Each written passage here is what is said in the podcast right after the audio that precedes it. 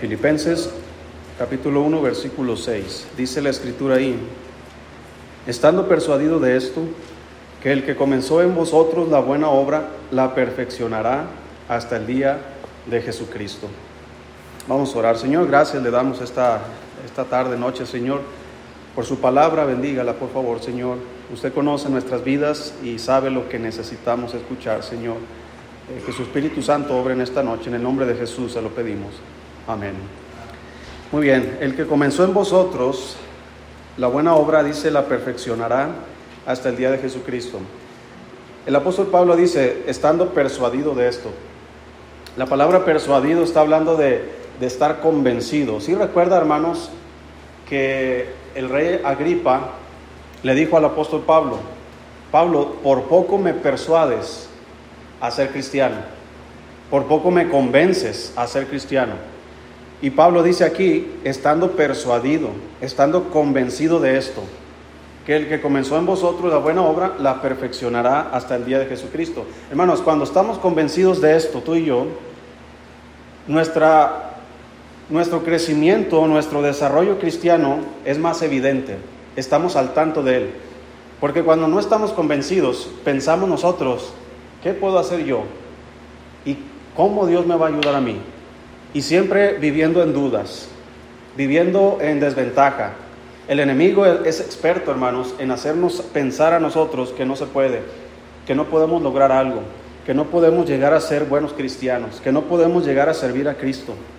El diablo siempre está metiendo cizaña en nuestras vidas para que nosotros siempre estemos pensando negativamente. Pero el apóstol Pablo dice, yo estoy persuadido. También dijo él, eh, acerca de Cristo, ¿verdad? Que él estaba seguro en quién había creído. Es, la misma palabra. Estar persuadido, convencido. Hermano, ¿usted está convencido de quién es Cristo? ¿Está persuadido de lo que Él puede hacer? Lo que Él es capaz de hacer. Cuando no hay esa convicción, hermanos, estamos como tambaleando nuestra vida cristiana. No sabemos cómo avanzar, no sabemos cómo seguir nuestra vida cristiana y nos estancamos, hermanos, nos detenemos en nuestro crecimiento cristiano. Yo estoy convencido, hermano, que usted y yo no hemos llegado a la meta, no hemos llegado a la estatura de la plenitud de Cristo, porque la obra que Él comenzó la va a perfeccionar y aquí pone una fecha, hasta el día de Jesucristo.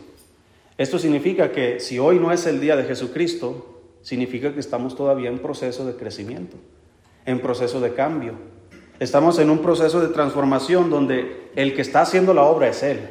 Dice que el que comenzó la obra la perfeccionará. Entonces la meta de Cristo, hermano, cuando Él comenzó la obra en nosotros, es perfeccionarla. Esa es su meta. Ahora, cuando Él comenzó la obra en nosotros, fue decisión de Él. Como dijo el apóstol Pablo en, Efesios acerca de, la salvación, que fue por el puro aprecio, el puro afecto de su gracia, porque Él quiso. Fue iniciativa de Él, Él comenzó todo sin nuestra ayuda. Pero al perfeccionar, hermanos, es necesario mi obediencia, porque el Señor va a trabajar en mi vida, pero si no hay obediencia a mi parte, hermano, todo ese trabajo que Él está haciendo va a ser de, alguna manera detenido. Lo hemos mencionado anteriormente, cómo el Espíritu Santo obra en nuestras vidas, pero podemos nosotros apagar al Espíritu Santo. Podemos contristar al Espíritu Santo. Podemos afrentar al Espíritu Santo. Afrentar al Espíritu Santo, hermanos, es cuando nosotros estamos renuentes y rebeldes a Él, pero cuando estamos contristando al Espíritu Santo es porque estamos viviendo en pecado. Él no quiere que vivamos en pecado, y a Él le contrista esa acción nuestra. Pero también, hermanos, le apagamos cuando Él está intentando, como Pablo le dijo a Timoteo, aviva el fuego del don de Dios que está en ti. Está hablando, hermanos, de una llama, de un fuego. ¿Cuál es la única forma, hermanos, de avivar un fuego? Echándole leña, pero aún echándole leña. La, la vez que estuvimos los jóvenes, estuvieron los jóvenes aquí haciendo una fogata, el hermano le echó un montón de leña, pero empezó a hacer mucho humo. ¿Cuál fue el problema? ¿Qué necesita el fuego para que pueda arder bien? Suficiente, o más bien el correcto aire que entra. Entonces la palabra viento, hermanos, en, la Biblia es la palabra espíritu. El mismo, el Señor le dijo a, a Nicodemo, el que es nacido de la carne, carne es, pero el que es nacido del espíritu, espíritu es. El viento sopla de donde quiere y oye su sonido, pero no, o sea, tú no puedes saber de dónde viene y a dónde va. Así es todo el que es nacido de nuevo. Es una obra interna, es una obra del Espíritu Santo. Es una obra, hermanos, que se requiere la intervención del Espíritu Santo. Y de eso se trata este mensaje. Obedeciendo el impulso del Espíritu Santo. Él quiere, hermanos, él inició una obra en nosotros y la quiere perfeccionar hasta el día de Cristo. Pero requiere, hermanos, que nosotros avivemos el fuego del, don de Dios que está en nosotros. Él quiere, hermanos, que nosotros seamos obedientes a ese impulso. Y de eso vamos a predicar en esta tarde. Vamos ahí, ahí mismo en Filipenses 2, versículo 12. Filipenses capítulo 2, versículo 12. Dice ahí, por tanto, amados míos, como siempre habéis, ¿qué cosa? Eso es lo que se requiere de nuestra parte. Como siempre habéis obedecido, no como en mi presencia solamente, sino mucho más ahora en mi ausencia. Ocupaos en vuestra salvación con temor y temblor, porque Dios es el que en vosotros produce así el querer como el hacer por su buena voluntad. Te fijas, hermano, que es Dios quien comienza todo. Cuando tú inicias algo bueno en tu vida, hermano, fue idea de Dios anticipadamente. No fue que tú tuviste una brillante idea de que, ah, este año 2023 que está empezando, me propongo ser un buen cristiano. No, Dios ya se lo había propuesto de antemano. Y Él produce ese deseo en mi corazón de hacer el bien. Él produce el querer como el hacer por su buena voluntad. Pero ¿qué es lo que se requiere de mi parte para que ese deseo bueno que se produjo pueda llegar a realizarse, se requiere la obediencia. Sin obediencia, el puro deseo, hermanos, no vamos a llegar a ninguna parte. Por eso es importante estar eh, ocupados, dice ahí, en vuestra salvación con, con temor y temblor. Cuando estamos ocupados en nuestra vida cristiana, a eso se refiere. Ocúpate de tu vida espiritual. Así como nos ocupamos de nuestra vida carnal. Vamos al trabajo, vamos a la escuela, nos alimentamos, nos saciamos, descansamos. Todas esas cosas hazlas, pero para tu vida espiritual. Porque tu hombre interior, como el apóstol Pablo dijo, que nuestro hombre exterior se va desgastando y el, y el interior se va renovando día a día, pero ¿cuál es el hombre interior que se va renovando? Sino aquel que está siendo guiado o impulsado por el Espíritu Santo. Porque Él comenzó una buena obra y la va a perfeccionar hasta el día de Cristo. Pero hay cristianos, hermano, que esa obra no se llega a la perfección porque no hay obediencia de su parte, porque no hay una disposición para que Dios trabaje en su vida. Dios no nos va a obligar, Él requiere nuestra obediencia voluntaria. Si Él nos obligara, hermanos, dígame, ¿quién puede contra Dios? Si Él nos obligara a hacer las cosas, nadie puede contra Dios. Pero ¿por qué a veces Dios nos manda y no lo hacemos? ¿Se fijas que Dios no interviene en el asunto de obligarnos? Pero cuando nosotros voluntariamente, hermanos, decidimos obedecer al impulso del Espíritu Santo, esa, esa obra que Él comenzó la va perfeccionando día con día.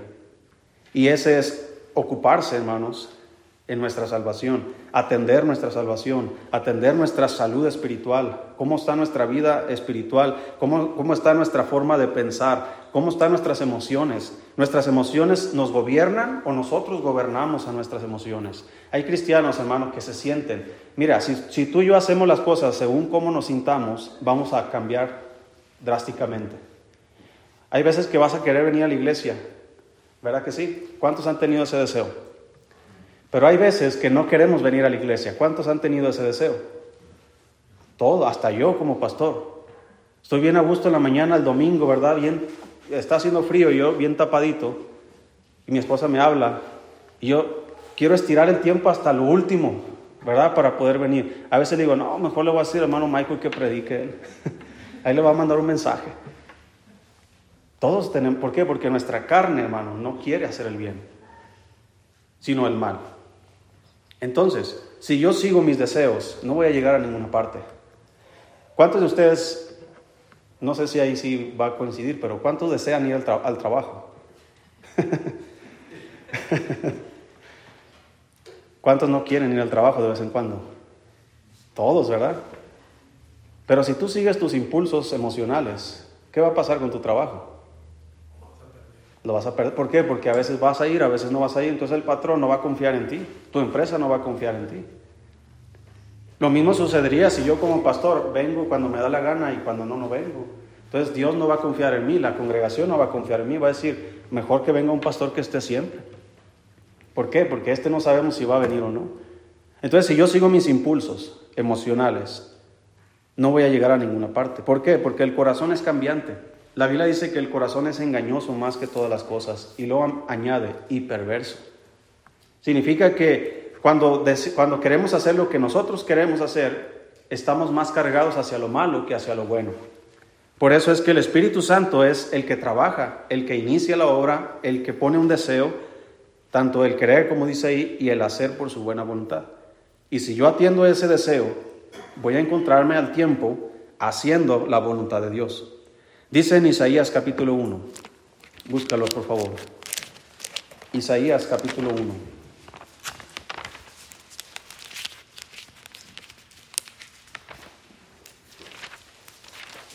Dice eh, en el versículo 16, aquí hay una, una balanza, voy a ponerlo así. Dice en el versículo 16, versículo 16, dice, y lavaos y limpiaos, quitad la iniquidad de vuestras obras de delante de mis ojos. Y mira lo que dice aquí, dejad de qué?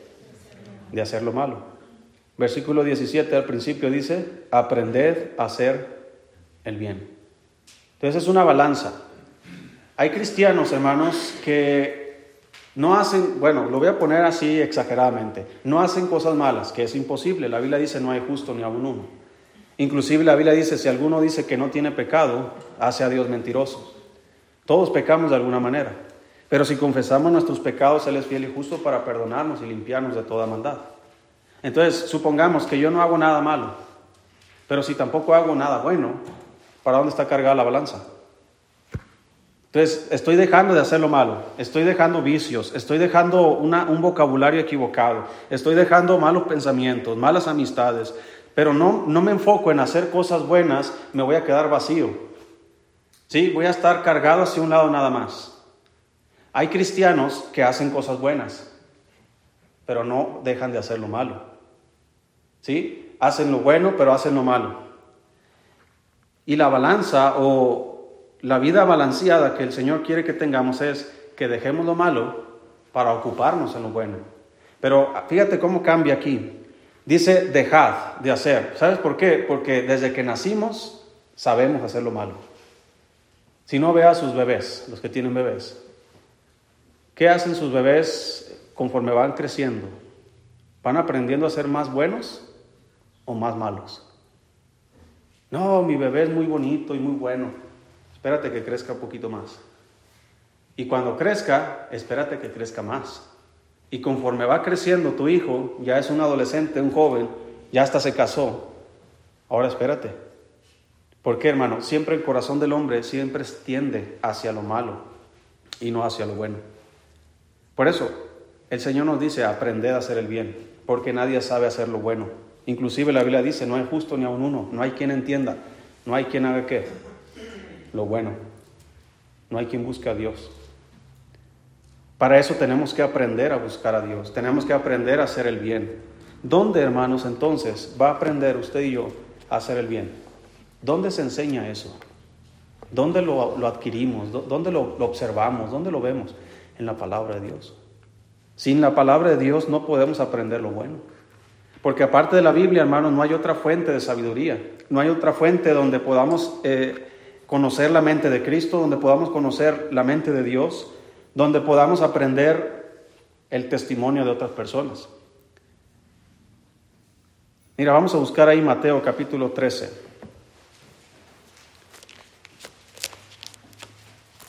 Mateo capítulo 13. ¿Dónde es que vamos a aprender nosotros, hacer lo bueno. Para hacer lo malo no necesitamos fuentes, nosotros mismos somos la fuente.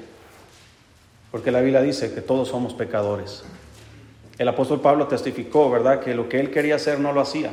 Y lo que quería hacer, lo que no quería hacer, eso es lo que terminaba haciendo. Y al final resume, esta es la ley que he encontrado, dice que el pecado está en mí, la maldad está en nosotros. Entonces cuando nosotros, hermanos, fuimos salvos, el Espíritu Santo vino a morar en nosotros. Y ahora tenemos la naturaleza divina por medio de, Cristo. Pero nuestra naturaleza o nuestra vieja naturaleza, hermanos, nuestro viejo hombre, todavía sigue activo. Todavía batallamos con la carne. Todavía no hemos llegado a la perfección. Por eso es importante obedecer al impulso del Espíritu Santo. Dice Mateo 13, versículo 18. Dice ahí, oíd pues vosotros la parábola del sembrador.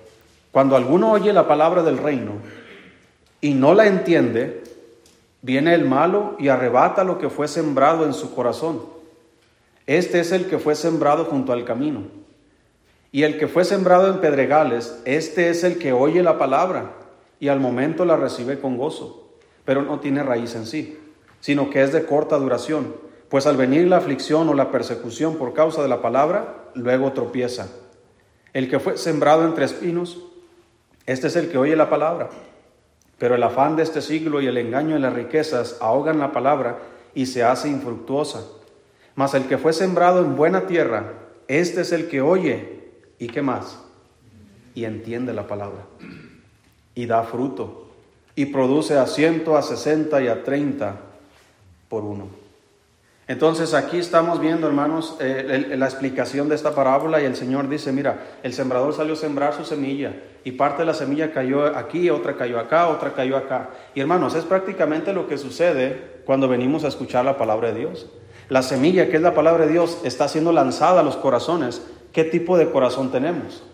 ¿Un corazón de piedra? ¿Un corazón que es, dice ahí, los de junto al camino? Cuando dice que cayó junto al camino, estamos hablando, hermanos, de que es, es ese camino. No sé si has caminado por el monte donde hay senderos. Ese sendero, hermano, está más compactado. Siempre hay hierba por los lados, menos por el sendero. Hay senderos donde se ven las pisadas de los vehículos, las dos llantas. ¿Por qué no crece ahí? Porque la tierra ahí está bien compactada que la semilla no puede producir nada. Y así hay muchos corazones, están tan compactados, hermanos, que nada les conmueve, que nada les ayuda, que nada. Entonces la semilla se, avienta, hermanos, y después caen pedregales.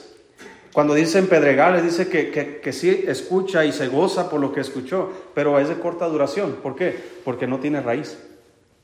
Son personas, hermanos, que no se comprometen más allá, que ponen sus límites. Como no hay profundidad, como no, no, no profundizan, llega un desánimo, llega un tropiezo y se apartan. Después los que junto a, la, a, las espinas, dice que explica el Señor que son los que son ahogados eh, por el afán de, de este siglo y el engaño y las riquezas ahogan la palabra y se hacen fructuosa. Entonces, cuando yo no me ocupo de mi salvación con temor y temblor, la semilla va a caer en mi corazón, pero si yo estoy como las espinas, pensando más en mi vida allá afuera, en mi riqueza, en mi éxito, en lo que yo pueda ganar y lograr allá afuera, y no en lo que yo pueda lograr como cristiano, se ahoga la palabra, se hace infructuosa.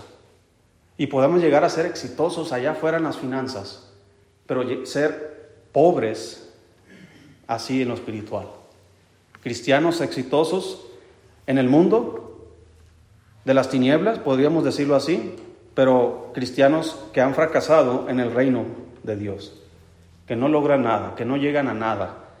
Entonces, ahí es un cristiano que no está obedeciendo el impulso del Espíritu Santo, porque la vida del hombre no consiste en la abundancia de los bienes que poseemos. La vida del cristiano consiste, hermanos, en hacer la voluntad de Dios. ¿Y cómo lo voy a hacer? obedeciendo el impulso del Espíritu. Dice, no lo busques, pero en Santiago sabemos que dice la Biblia que debemos ser hacedores de la palabra y no tan solamente que oidores. Mire, búsquelo ahí, Santiago 1.21. Santiago 1.21. Todos los los ejemplos que el Señor puso en la parábola del sembrador, todos oyen la palabra. Todos son oidores de la palabra. Aún aquel que cayó junto al camino donde no, la, semilla no pudo penetrar en su corazón, también escuchó la palabra. Pero vino el diablo y robó la semilla, dice ahí. No la, no la entendió, por lo tanto no comprendió, no aprendió a hacer el bien. Ahora dice Santiago 1.21. Dice, por lo cual, desechando toda inmundicia y abundancia de malicia, recibid con mansedumbre la palabra implantada la cual puede salvar vuestras almas. Pero sed hacedores de la palabra y no tan solamente oidores, engañándoos a vosotros mismos. Versículo 25. Mas el que mira atentamente en la perfecta ley, la de la libertad, y persevera en ella, no siendo oidor olvidadizo, sino hacedor de la obra, éste será bienaventurado en lo que hace. Hermanos, cuando Dios produce un deseo en nuestros corazones, él comienza a hablarnos por medio de su palabra. Pero si no hay obediencia de mi parte, me convierto en un oidor solamente y no en un hacedor. Y por lo tanto, no soy bienaventurado en todo lo que hago. Para que yo pueda ser bienaventurado en todo lo que hago, debo ser hacedor de la palabra de Dios, no solamente oidor. Y todos los ejemplos de la parábola del sembrador son oidores. Solamente uno es hacedor. ¿Cuál? El que tenía buena tierra, el que tenía un corazón dispuesto, el que tenía disposición y obediencia a la dirección de Dios. Mire, vamos a buscar Mateo, vamos a ver un ejemplo, hermanos, de lo que es ser impulsado por el Espíritu Santo. Mateo capítulo 4.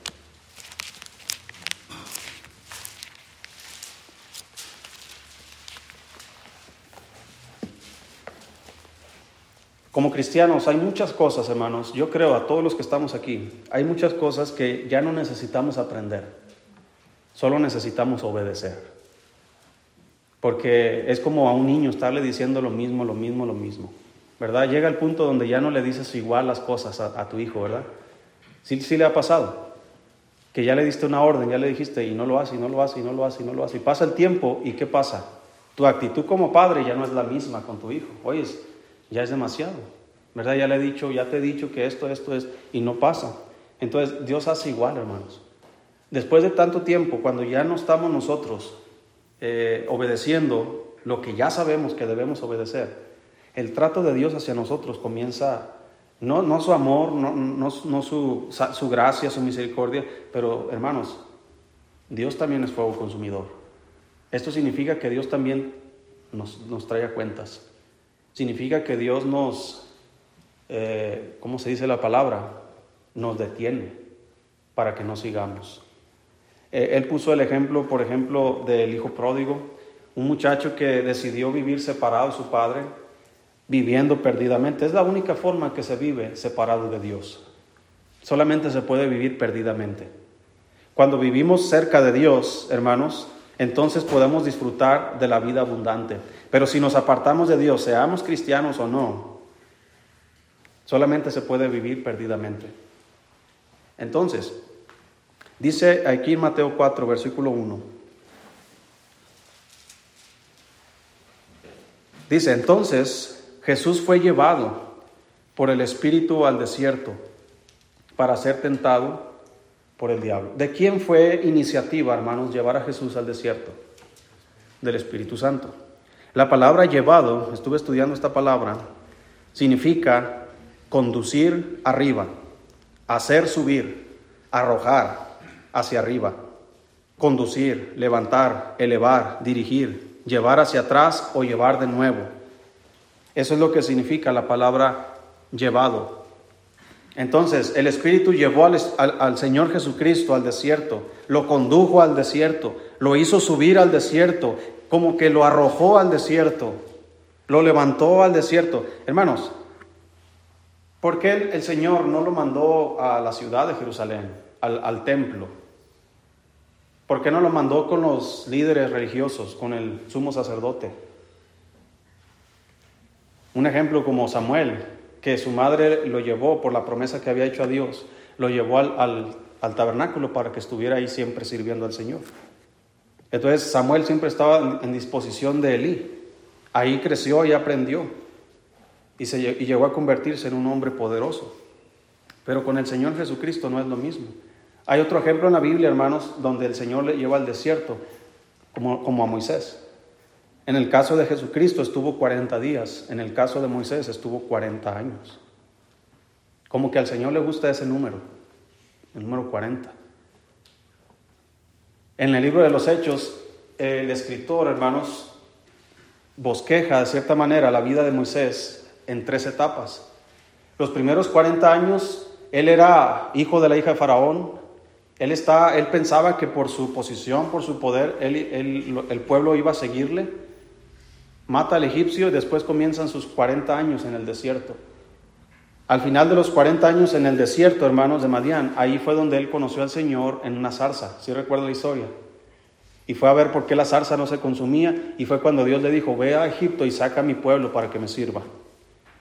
Después de ahí comienzan los 40 años de servicio de Moisés a Dios. Un servicio que comienza cuando él se presenta a Faraón y que termina cuando murió en el monte, cuando Dios lo entierra. Tres etapas, hermanos, de la vida de Moisés. Pero la que transforma la vida de Moisés, la que cambia su carácter, es cuando lo encontramos en el desierto. Es cuando Dios nos lleva, hermanos, de cierta manera a la soledad para que comprendamos, para que podamos escuchar más atentamente su voz. Cuando tú y yo estamos ajetreados todo el día, yendo para allá, yendo para acá, no tenemos tiempo de escuchar al Señor. Es más, yo, he estado con hermanos en sus vehículos cuando de repente me dan un raite para acá o vamos para otro lugar y llevan la radio prendida. Nada más por, por llevar sonido, ¿verdad? Para que algo se escuche ahí. Y ni cuenta se dan que están ahí la música de Vicente Fernández y cosas así. Y yo me quedo así, el hermano, escuchar eso, pero no, está escuchando las noticias. ¿Sí me explico, hermanos? Estabas en el trabajo escuchando personas, hablando con clientes, hablando con personas. Estás escuchando o hablando por teléfono. No tienes tiempo para el Señor. ¿Qué necesitamos tú y yo, hermanos, para poder escuchar la voz de Dios? Necesitamos apartarnos en un lugar secreto o en un lugar solitario donde podamos estar leyendo su palabra atentamente sin que la televisión, las redes sociales, las personas o cualquier cosa nos distraiga. Eso es lo que está pasando aquí con Jesucristo. El Espíritu le lleva al desierto para ser tentado por el diablo. Hermanos, ¿cuándo fueron las tentaciones hacia Jesús? Fueron al final de los 40 días. Yo me pregunto, ¿qué hizo durante los 40 días? ¿Recuerdas a Moisés que también estuvo 40 días ayunando, que subió al monte Sinaí? ¿Qué hizo Moisés cuando estuvo ahí, hermanos? Estuvo hablando con Dios. ¿Qué crees que haría Jesucristo estando ahí 40 días en el desierto? Yo creo que lo mismo. Él estuvo hablando con Dios. Él estuvo en comunión con su Padre. Él estuvo ahí, hermanos, atendiendo la voz de Dios. Y cuando terminan los 40 días, la Biblia dice que tuvo hambre. El espíritu, perdón, el, el diablo comenzó a tentarle. Mira, esta misma palabra, hermanos, se utiliza, vamos en Lucas 4, de ser llevados. Lucas capítulo 4. Entonces la palabra llevado, que fue llevado por el Espíritu al desierto, se utiliza también en Lucas capítulo 4, versículo 1. Si estamos ahí. Dice Jesús, lleno del Espíritu Santo, volvió del Jordán y fue llevado por el Espíritu al desierto por cuarenta días, y era tentado por el diablo, y no comió nada en aquellos días, pasados los cuales tuvo hambre. Entonces el diablo le dijo, si eres hijo de Dios, di a, esta piedra que se convierte en pan. Jesús respondiendo le dijo, escrito está, no solo de pan vivirá el hombre, sino de toda palabra de Dios. Escuche esto. Y le llevó el diablo, ¿a dónde? A un monte alto. Y le mostró en un momento todos los reinos de la tierra. La misma palabra se utiliza cuando el Espíritu lleva al Señor al desierto y la misma palabra se utiliza, hermanos, cuando el diablo lleva al Señor Jesucristo a un monte alto. Lo está llevando. Es una palabra que sugiere, hermanos, que quien, quienes tiene la autoridad de llevarlo es, es la persona que le está llevando. En el caso del Espíritu Santo, Él es el que inicia y le lleva. En el caso del diablo, Él es el que inicia y le lleva. Ahora, pero ¿a quién está obedeciendo el Señor Jesucristo? Es evidente que no está obedeciendo al, diablo. Él le ofrece, di que esas piedras se conviertan en pan. Y él dice, escrito está, no solo de pan vivirá el hombre. Le mostró todos los reinos y le dijo que todo eso le iba a dar si postrado le adorar. Y el Señor Jesucristo obviamente no lo hizo. Ahora, aquí nos está enseñando la Biblia, hermanos, que podemos ser llevados por uno o por otro, dependiendo nuestra obediencia al que nos está llevando es lo que va a resultar. Cuando el Señor está trabajando en nuestras vidas, el Espíritu Santo, hermanos, quiere impulsarnos, quiere llevarnos, quiere movernos, quiere llevarnos hacia tal vez de una forma de vida a otra forma de vida. Y Él va a comenzar su buena obra, hermanos, y la quiere perfeccionar hasta el día de Cristo. Pero también el diablo, hermanos, quiere llevarnos de este punto, quiere llevarnos a ser menos parecidos a Cristo. En pocas palabras, el Espíritu quiere llevarnos a hacer lo bueno y el diablo quiere llevarnos a hacer lo malo. Y muchas veces, hermanos, sin querer o a veces sabiendo lo que hacemos, nos encontramos siguiendo el impulso del diablo. Y se oye raro, ¿verdad? Seguir el impulso del diablo. No, no está hablando de satanismo, no está hablando de que vas a poner una cruz invertida ahí en tu casa, ¿verdad? Y veladoras. No está hablando de eso. Simplemente está hablando de Dice la Biblia, el que sabe hacer lo bueno y no lo hace, ¿qué pasa? Es pecado. ¿Y quién crees que nos va a llevar a ese lugar? El, el, Espíritu no me va a llevar a, a, un lugar donde yo vaya a ser desobediente a su palabra. Entonces, ¿por qué? Cuando usted se encuentra haciendo lo malo, ya sea pecado explícito, pecado que usted, que usted y yo conocemos, o ya sea simplemente el negarnos a hacer el bien, es pecado igualmente. Tanto uno como el otro, aunque recuerde que cuando hacemos lo malo, contristamos el espíritu y cuando no hacemos lo bueno, apagamos el espíritu. Pero ¿cómo está el diablo, hermanos, cuando nosotros estamos actuando así? Cuando usted y yo estamos viviendo mal, estamos haciendo lo malo, estamos siguiendo el impulso del, diablo. ¿Cómo, cómo, cómo usa el, el diablo, hermanos, para impulsarnos? Un ejemplo bien sencillo. No creas, hermano, que el diablo es como lo pintan, ¿verdad? Que tiene cuernos, ¿verdad? Que es rojo y tiene cuernos y, una pata de gallo y una de, caballo, no sé qué. Así no es el diablo. Y que tiene una barbita así, ¿verdad? como el hermano César, así. no, hermanos, el diablo, la Biblia nos dice que es engañador. Significa que nos va a querer burlar cuando quiere que nosotros hagamos su voluntad. ¿Y cómo lo hace? Se disfraza como ángel de luz. Mire, hay un caso bien sencillo en la Biblia. No vamos a ir ahí, pero usted conoce la historia. El Señor Jesucristo le dijo a sus discípulos que era necesario ir a Jerusalén y padecer por los judíos y ser muerto y resucitar al tercer día. Entonces Pedro, dice la Biblia, apartó al Señor como si fuera Pedro un gran sabio, un gran inteligente, alguien que, que tiene brillantes ideas. Lo apartó al Señor como si el Señor fuera ignorante, como si Él no supiera lo que está haciendo en su vida, como si el poder del Espíritu Santo no estuviera en Él. Y lo aparta y le dice, Señor, de ninguna manera esto te acontezca. ¿Y qué le dijo el Señor? Oh, qué tremendo consejo. Ahora, mi madre me dio un consejo semejante cuando yo le dije, mamá, quiero servir al Señor. No, hijo, ¿y cómo vas a vivir? Piensa en tu bienestar. ¿Y cómo vas a comer? Yo nomás me acordaba de las historias de la Biblia, que un cuervo le dio comer a aquel profeta y que este el otro y así. No, mamá, no se preocupe, Dios se va a encargar. Mi mamá es una preocupación natural de una madre. Oye, yo quiero que mi hijo tenga éxito, que pues, no, no está pensando mi mamá correctamente. Pedro no está pensando correctamente. Mas, sin embargo, el Señor revela de dónde provino ese pensamiento. Apártate de mí, como le dijo a Pedro, Satanás. No es que Pedro sea el diablo, hermano, sino que Pedro está siendo impulsado por el diablo para hacer algo o decir algo que no es conforme a la voluntad de Dios. ¿Y cuántas veces nosotros caemos en el mismo error? Y estamos en lugar, pensamos que somos sabios y no lo somos. Mire, cuando una mujer le dice a otra, oye, eh, no te dejes, hablando de su matrimonio, ¿tú crees que está siendo impulsado por el Espíritu Santo cuando Él en su palabra dice que las mujeres deben, deben sujetarse a su esposo como Cristo? perdón, como la iglesia se sujeta a Cristo. Así que si tú, hermana, estás dando consejos de ese tipo a otra mujer, tú, estás, tú eres el diablo. Más bien tú estás siendo utilizada por el diablo para desviar el matrimonio de otra persona. ¿Sí me explico, hermano? No, es que no te dejes. Eh, cuando estamos dando un consejo que no está en la palabra de Dios y que pensamos que le va a servir, realmente no es el Espíritu Santo. Deberíamos pensar bien lo que vamos a decir. ¿Qué impulso estamos siguiendo? ¿Estamos obedeciendo a Dios o estamos obedeciendo al diablo?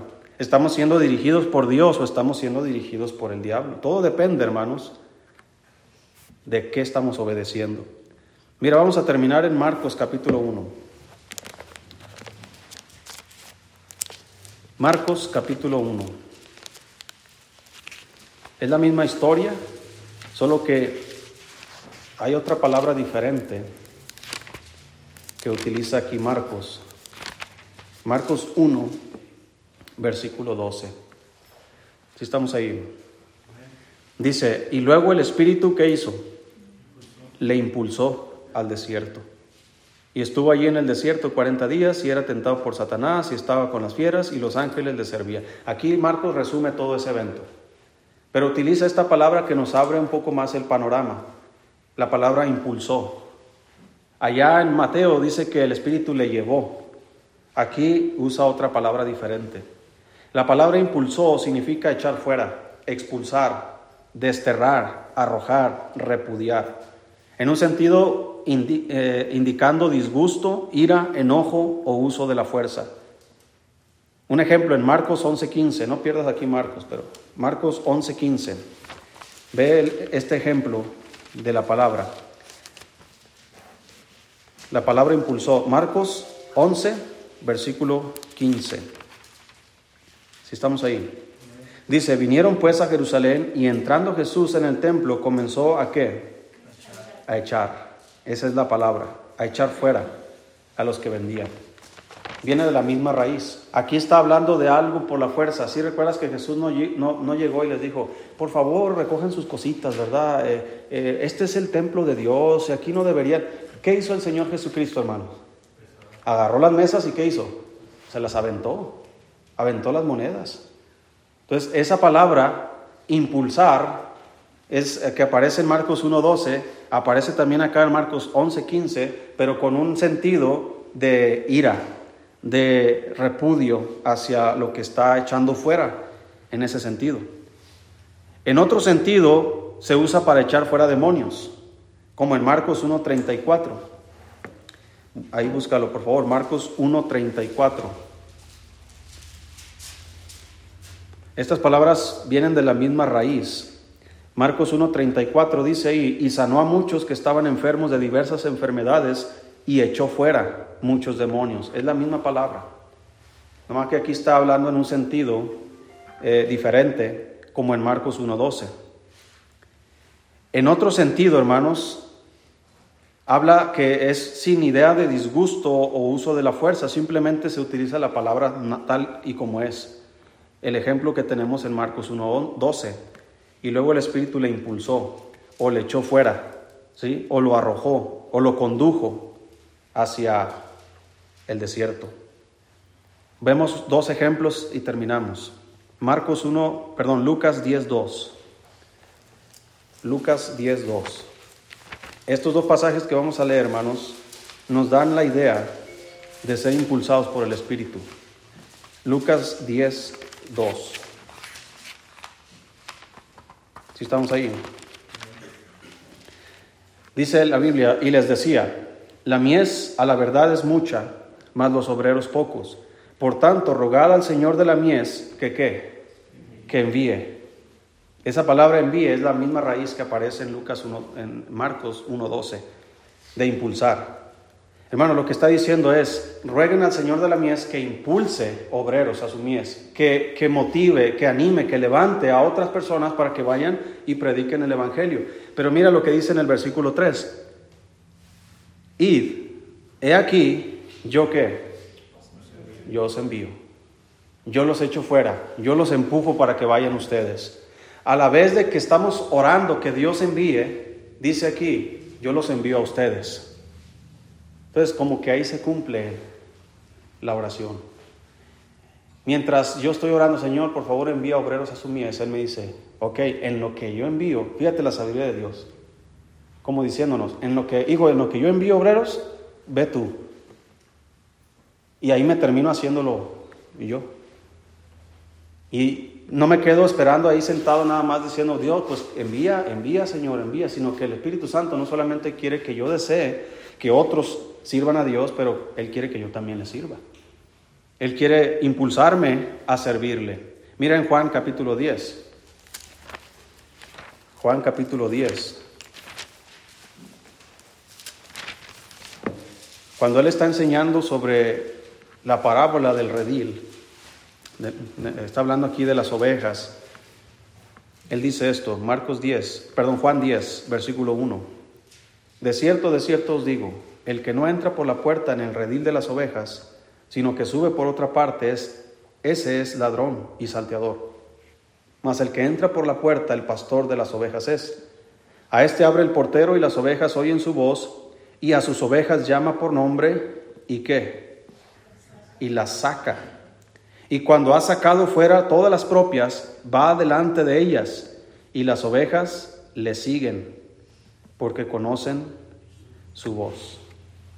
Aquí está hablando también de la misma palabra, de echar fuera, de sacar, de guiar en este sentido a las ovejas.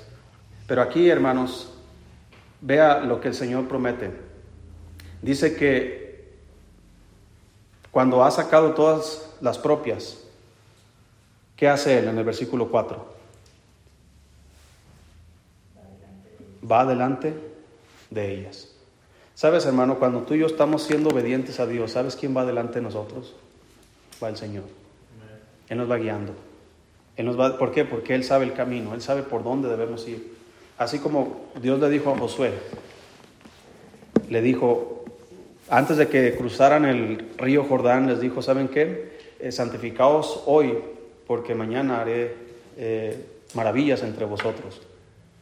Y les dijo esto, santifiquen a los sacerdotes, a los levitas, y van a tomar el arca del pacto. Ellos, el, el, arca del pacto va a ir delante de vosotros porque ustedes no saben el camino que han de seguir. Así que Dios va delante de nosotros cuando somos obedientes. Así que esto significa que Él comenzó una buena obra y nos está dando seguimiento, nos está acompañando en el proceso, no nos deja solos. Cuando somos obedientes al, impulso del Espíritu Santo, hermanos, estamos siendo guiados por el Espíritu Santo, estamos siendo conducidos por el Espíritu Santo, estamos siendo enseñados, entrenados, capacitados para servirle, para que podamos cumplir con toda la perfecta voluntad de Dios. Pero cuando estamos siendo guiados por el diablo, hermanos, estamos siendo renuentes al Espíritu Santo, lo estamos apagando, lo estamos contristando, lo estamos afrentando, el diablo nos está guiando a nuestra derrota. Un ejemplo tan sencillo, tú nada más pon ejemplo a, David y a, Saúl. ¿Cómo les fue? Uno de ellos dice que el espíritu se apartó de Saúl y después habla de David, que el espíritu vino en la vida de David.